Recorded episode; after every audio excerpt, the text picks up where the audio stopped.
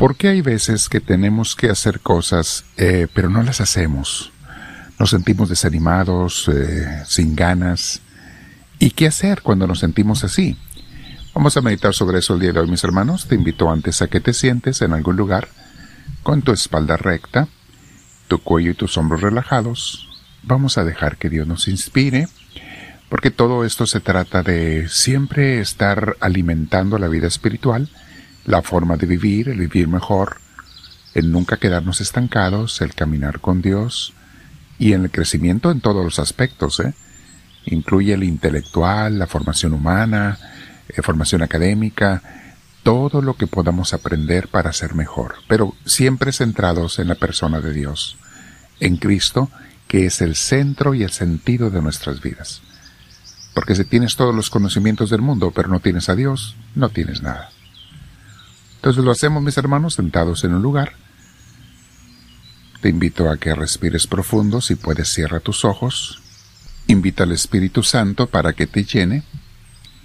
Dile algo así como, Espíritu de Dios, ven a mí, te lo pido. Lléname de tu presencia. Hazme sentir eh, no solo tu presencia, sino esa, esa gracia que tú das, esa inspiración que tú das para que todo lo que haga, piense, diga en este día, sea para tu mayor gloria. Bendito sea, Señor Dios nuestro. Te doy la alabanza que tú te mereces y con mis hermanos te decimos todos, Gloria al Padre, Gloria al Hijo, Gloria al Espíritu Santo, como era en un principio, sea ahora y siempre, por los siglos de los siglos. Amén. Bien, mis hermanos, a nuestra meditación y clase de formación espiritual y humana, el día de hoy le hemos puesto el título de Si esperas a tener ganas, nunca lo harás. Mis hermanos, hay que hacer las cosas cuando debemos y no cuando queremos. Saben, los inventos modernos han hecho la vida mucho más fácil. Ya no tienes que ir al río como antes o a la noria por agua. Por miles de años la gente tenía que hacer eso para tener agua en sus casas, en, en, vasijas, en cosas limitadas. Hoy en día solamente abres la llave, el grifo y sale. Tienes el agua allí, a la mano. No tienes que calentar el agua para bañarte. Ya está caliente. El, calentador de agua te la tiene lista siempre. Para comunicarte con alguien que está lejos, no tienes que escribir una carta, esperar varios días para que le llegue y otros tantos para que te conteste, y, una comunicación muy limitada. Hoy en día en un texto o una llamada, a cualquier parte del mundo, te conectas de inmediato con la gente. Noten la diferencia. Pero también noten cómo ni siquiera valoramos estos grandes inventos. Ya no nos da tanta eh, admiración como quizá nos dio una vez. Hemos perdido la capacidad de admirarnos. Hoy en día no tienes que ir a la parada del autobús para ir a trabajar. Te subes a tu auto y llegas directo. Llevar a los niños a la escuela, ir al mandado, etc. La lista de inventos, mis hermanos, es interminable. La forma de vivir de hoy en día comparada con hace 100, 150 años, no se compara para nada, mis hermanos. Hace 150 años ni electricidad había. No se había eh, instalado en la mayor parte del mundo. No tenía ningún aparato, mis hermanos, menos autos y demás. Pero saben, eso no significa que la gente sea más feliz hoy en día. ¿Se han fijado en eso? Con tanta comodidad y demás.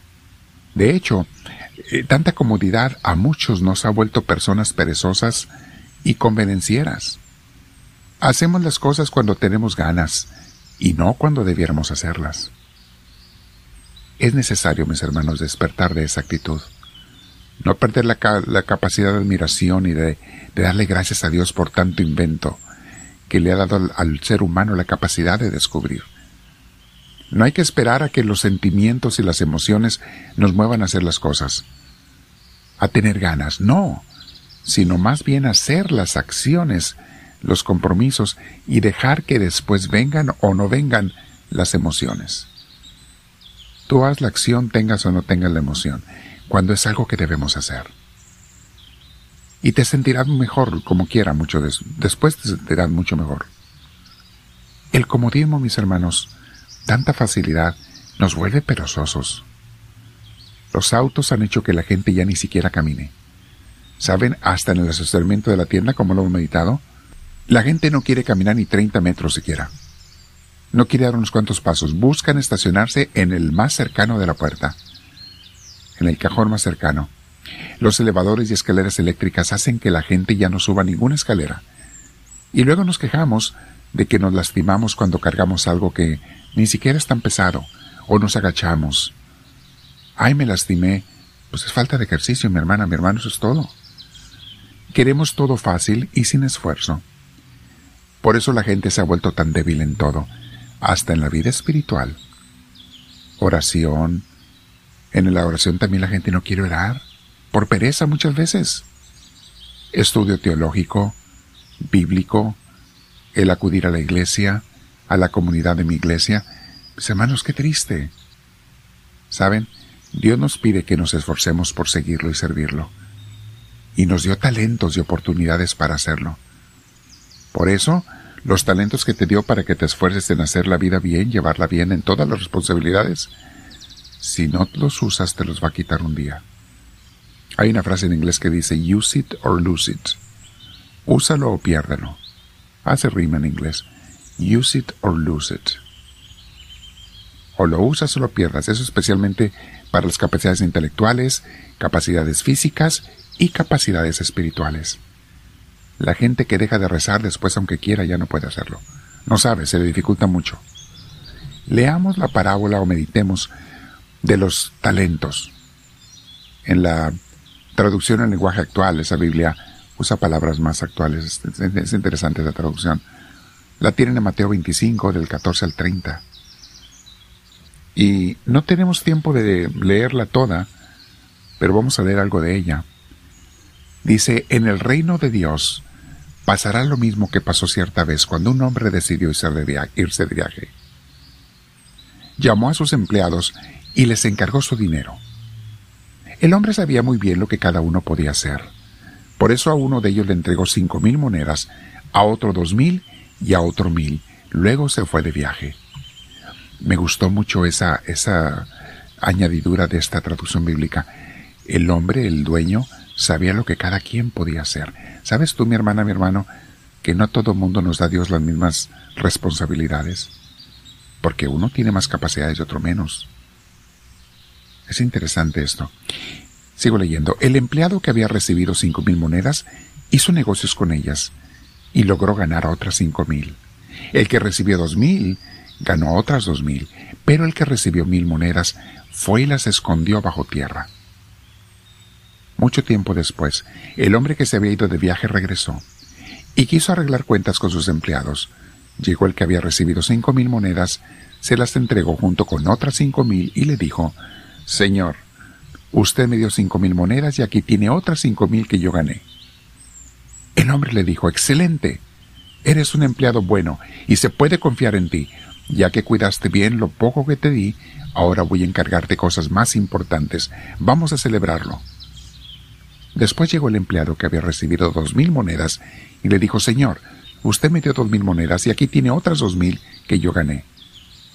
El hombre le contestó, excelente, eres un empleado bueno y se puede confiar en ti.